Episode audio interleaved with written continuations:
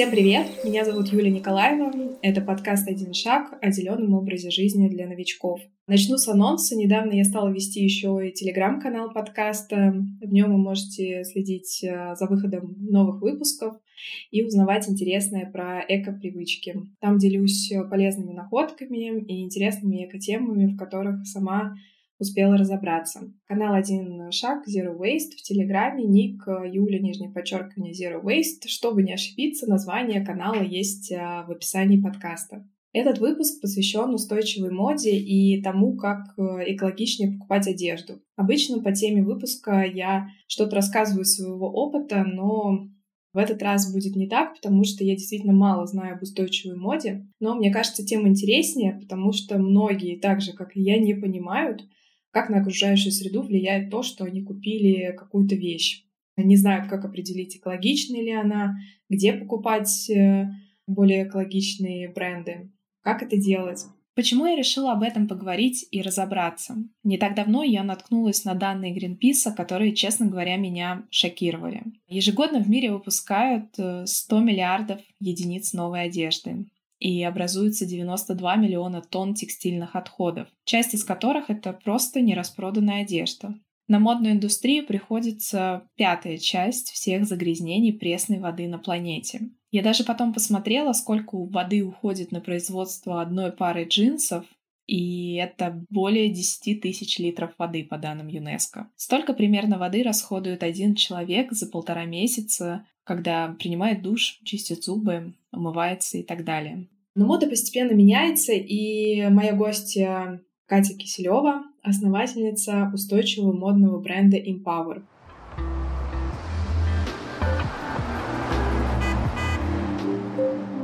Катя, привет! Расскажи, пожалуйста, слушателям немного о себе вначале, о своем бренде, почему он устойчивый и как ты пришла к его созданию. Юля, привет! Спасибо большое, что пригласила меня в свой подкаст. Для меня это очень интересный опыт. Привет всем слушателям. Рада поделиться своей историей. Да, как ты уже сказала, я являюсь основателем эко-бренда одежды Empower. Я основала его в прошлом году, то есть он еще достаточно молодой и развивающийся. И наша концепция — это действительно устойчивый бренд одежды, то есть мы создаем одежду, в которой мы стараемся соответствовать принципам устойчивого развития. То есть мы создаем вещи, которые удовлетворяют потребность, ну, скажем так, нас, нашего поколения в одежде красивой, минималистичной, универсальной, но в то же время мы задумываемся о том, чтобы наша деятельность не подрывала потребности будущих поколений, то есть мы заботимся о том, что будет после нас. Мы используем э, только ткани, которые оказывают наименьшее воздействие на окружающую среду, то есть это органический хлопок, это переработанный хлопок, переработанный полиэстер, или ацел. Также мы стараемся при планировании коллекции сделать так, чтобы было как можно меньше остатков ткани. Если эти остатки остаются, мы все-таки их используем для создания новых изделий. Например, можно увидеть, у нас есть свитшот, который называется No Waste. Он создан из кусочков ткани от основного производства. То есть мы стараемся ничего не выбрасывать, а пускать это дальше в производство. Если это какие-то совсем маленькие кусочки, мы отдаем их э, мастерицам, которые делают кукол. Для кукол, как известно, много ткани не нужно, поэтому вот эти кусочки, они отлично вписываются в их работу. Мы стараемся стремиться к zero waste нашей деятельности. Еще у нас экологичная упаковка, насколько она такой может быть, потому что тема упаковки, она такая очень сложная на самом деле, но мы вот э, для себя выбрали такой подход, что мы упаковываем каждый заказ в мешочек из органического хлопка, то есть этот мешочек может быть э, дальше много раз использован покупателем. Но для сохранности э, мы упаковываем заказ еще дополнительно в пакет из переработанного пластика, то есть чтобы он приходил в целости и сохранности, одежда нигде не испачкалась, не промокла и так далее. То есть это пакет, который создан уже из вторсырья, и плюс он имеет маркировку 4, э, что означает, что он может быть повторно переработан.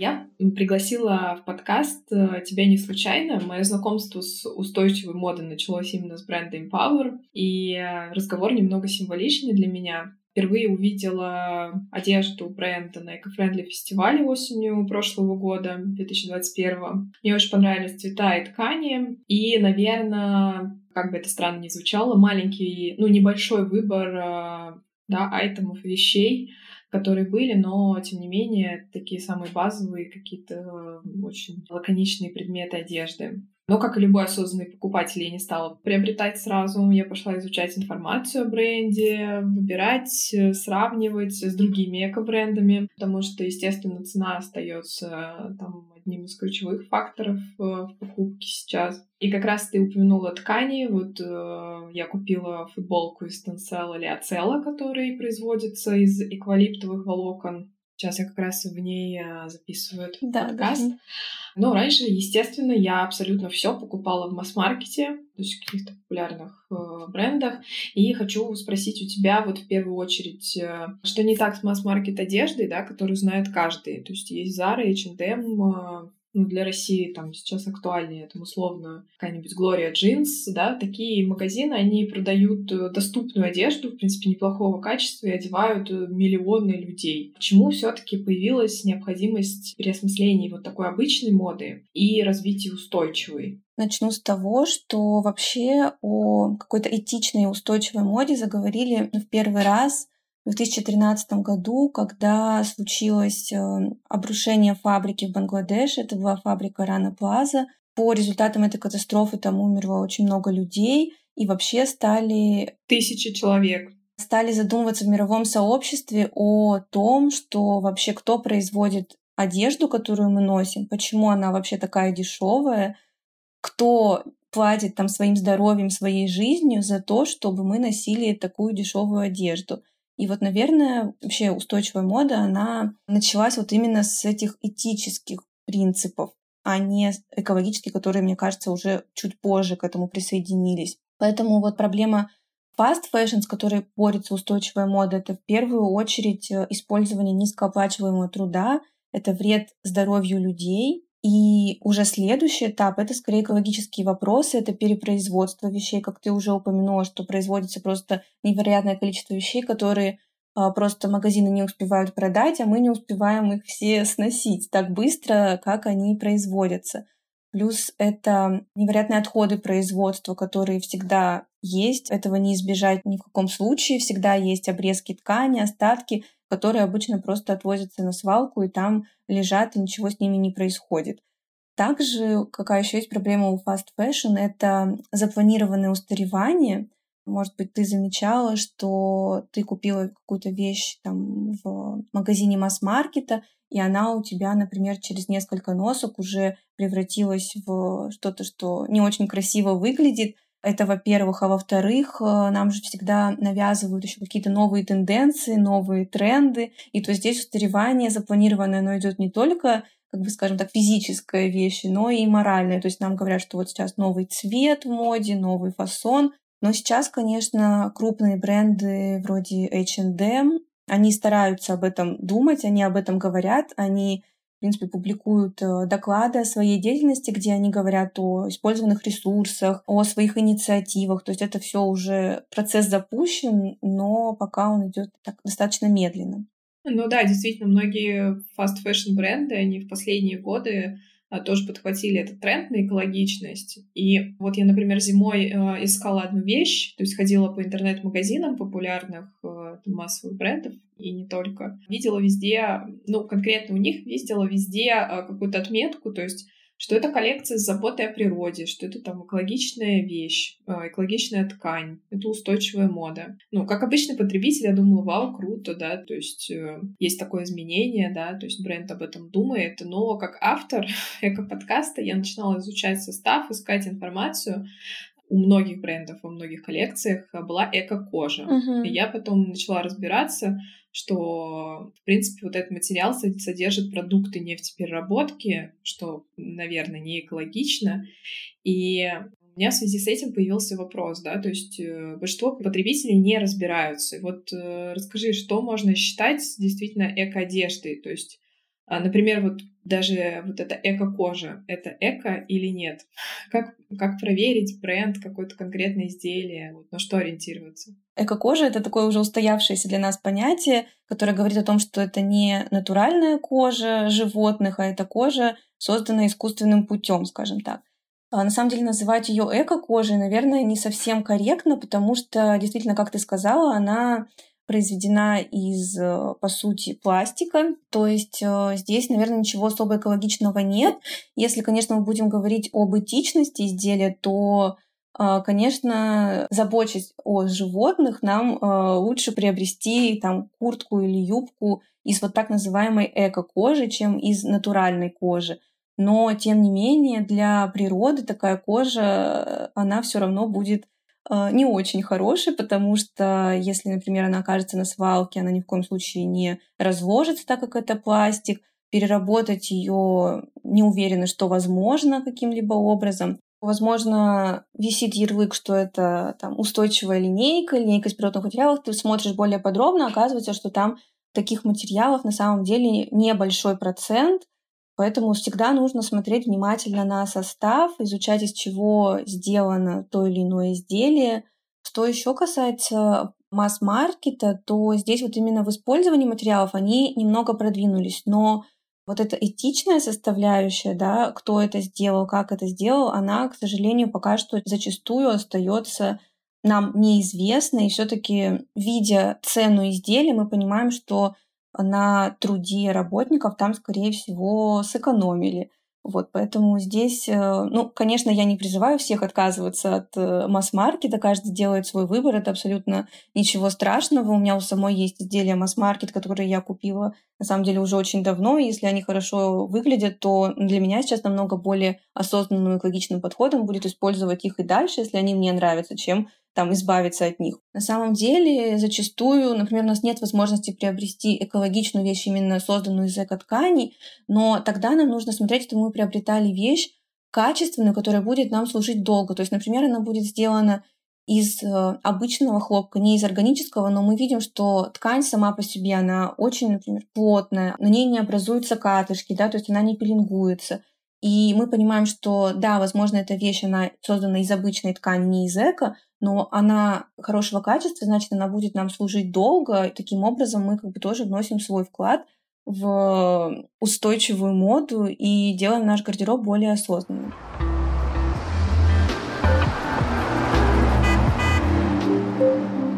Давай поговорим про ткани. Ты вначале упоминала ткани, из которых вы делаете вещи в Empower. И я тоже, когда перед покупкой изучала, читала про Tencel Liocell, органический хлопок, переработанный хлопок, переработанный полиэстер, и даже вы делаете вещи из кактуса и листьев ананаса. это вообще прям а, прикольно. Эко-ткани — это, на самом деле, на мой взгляд, э, такая достаточно большая и, может быть, даже основная составляющая эко-брендов — как я уже упоминала, мы используем органический хлопок. Органический хлопок чем он отличается от обычного? Он отличается тем, что он еще с момента выращивания хлопка производится без использования вредных пестицидов и удобрений.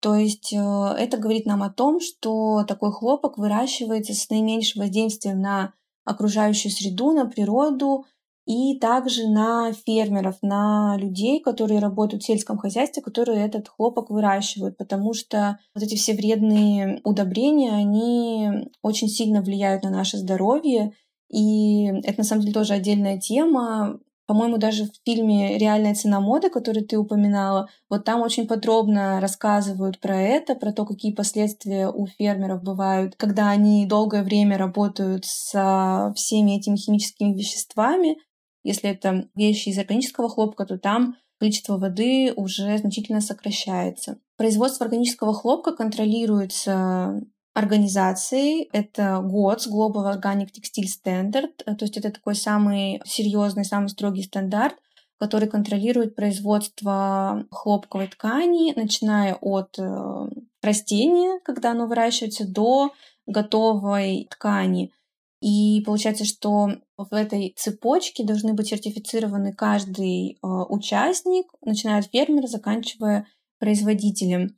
И таким образом, если ткань сертифицирована год, то это говорит нам о том, что вот она выращена по этому стандарту, то, что соблюдены все условия труда работников и то, что не использовались вредные удобрения. Мы используем тенсивлиоцел, это ткань, которая производится из волокон эвкалипта, то есть это, по сути, аналог вискозы, но, опять же, ее производство, оно оказывает меньший вред окружающей среде, Волокна для тенсилиоцела производит компания Ленцинг. Это австрийская компания, и она уже имеет партнеров, которые непосредственно из этих волокон производят ткань. И то есть вот можно запросить, например, у того же Ленцинг э, список таких поставщиков, у которых можно приобрести ткань, которая сделана вот именно из этих волокон. Так, в общем-то, я и поступила, когда э, начала искать ткани для своего бренда. Я написала представителям компании, они дали мне список других компаний, которые могут мне эту ткань э, поставить, и, соответственно, я уже с ними связывалась, с теми, которые были для меня наиболее близкими по расположению, по локации. Мы используем переработанный хлопок, Переработанный хлопок, он бывает двух видов. Это post-consumer и pre-consumer. Post-consumer — это сделанный из одежды, которую уже носили люди. То есть если мы это будем переводить с английского, значит, после потребителя. Такой хлопок найти очень сложно, потому что, ну, как ты понимаешь, слушатели, я думаю, тоже очень сложно собрать ткань необходимого качества, которая уже использовалась э, другими людьми, чтобы там в ней не было примесей других материалов, потому что зачастую у нас ткани бывают, что состоят, например, на там 70% из хлопка, на 30% там из другой ткани, из полиэстера, например. То есть вот это все разделение на волокна, оно пока что очень сложно и почти невозможно. В принципе, такая ткань есть, ее производят некоторые компании, но встречается очень-очень редко. В основном, если мы говорим о переработанном хлопке, это pre-consumer, то есть перед потребителям, то есть это отходы ткани, которые остались на фабриках. Это вот маленькие кусочки, которые собирают, измельчают их вот в эту вот хлопковую крошку. Что такое переработанный полиэстер? Это ткань, которая производится тоже из вторсырья, то есть это могут быть любые пластиковые отходы, например, бутылки, там рыболовные сети и так далее, которые, опять же, переплавляются, из них вытягивается нитка, из этой нитки делается ткань. Еще ты упомянула про ткань из э, листьев ананаса и из кактуса. Мы, к сожалению, пока что из нее не производим, но очень хотим и очень стремимся.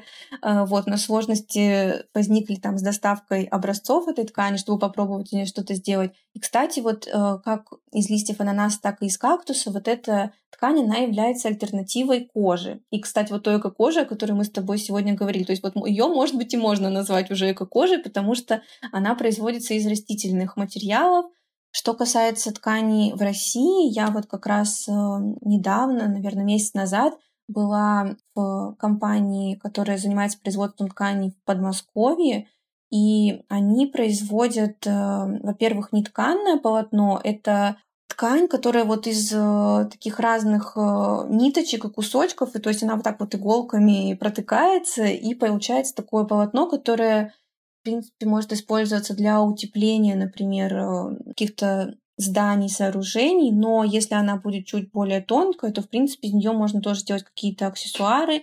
Например, тот же фонд «Второе дыхание» производил из них чехлы для компьютеров, то есть это такая очень красивая ткань, я не знаю, может быть, можно будет, когда ты будешь публиковать э, в своих соцсетях, приложить там фотографии этой ткани, потому что это очень интересно на нее посмотреть, она такая из разных э, цветов и выглядит очень необычно, очень оригинально. Вот такую ткань производит у нас в Подмосковье. Точнее, это даже не ткань, это не тканный материал, но, в принципе, он может быть использован как там какая-то часть изделия или для аксессуаров. Также у них есть э, ткань, которая похожа на джинсовую, которую они производят из э, переработанных волокон, то есть это уже прям вот как ткань которая может использоваться для одежды. То есть ее можно сделать, например, там, джинсовую куртку или юбку или еще что-то.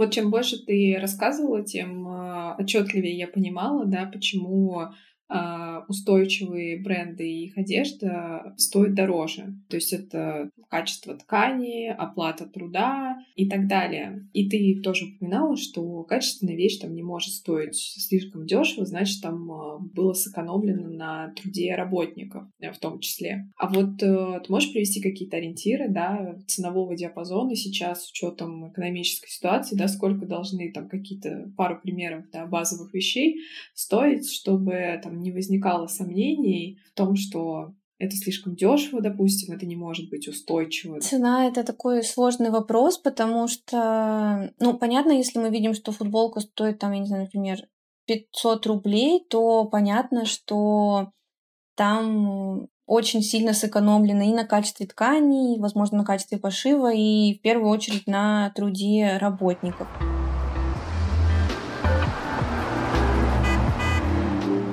Я бы хотела дать э, совет, рекомендацию нашим слушателям, чтобы они в первую очередь при покупке вещей, при формировании своего гардероба приобретали универсальные вещи, вещи, которые им нравятся, которые прослужат долго, и уже следующим этапом старались покупать вещи ответственных брендов, старались покупать вещи из экологичных тканей, в общем, слушать себя, не изменять своему стилю и стараться осознанно подходить к покупкам, не покупать слишком много, всегда обдумывать, вот как ты правильно сказала, что ты познакомилась с моим брендом, потом ты ушла подумать, поизучать, э, посмотреть еще раз ассортимент, посмотреть, из чего сделано, кто произвел, и только когда мы заслужили твое доверие, ты сделала покупку. Вот, наверное, так и нужно делать. Всем нужно на тебя равняться, Юля. Катя, спасибо тебе огромное за такой, мне кажется, понятный и практичный гид по устойчивой моде. Я для себя очень много почерпнула и надеюсь, что слушатели тоже станут э, лучше разбираться, лучше ориентироваться, может быть, не верить где-то вот таким уловкам э, массовых брендов, которые сейчас очень продвигают экологичность, но не всегда ей соответствуют. И э, тоже хочу, наверное, посоветовать вот этот документальный фильм, который мы с тобой упоминали несколько раз, «Реальная цена моды». То есть если вы хотите узнать про то, какой ценой каждая вещь, которую вы носите, производится. Очень советую посмотреть этот документальный фильм. Там как раз и вот эта тема с катастрофой на фабрике в Бангладеше и с многомиллионными отходами одежды на свалке тоже поднимается. Там больше двухсот лет э, одежда выброшенная будет лежать э, на свалке как минимум. 200 лет. Вот, мне кажется, это там какие-то сиюминутные модные тренды и желания не стоят такого ущерба окружающей среде. Вот давайте вместе задумываться, разбираться и тоже выбирать какие-то более экологичные альтернативы.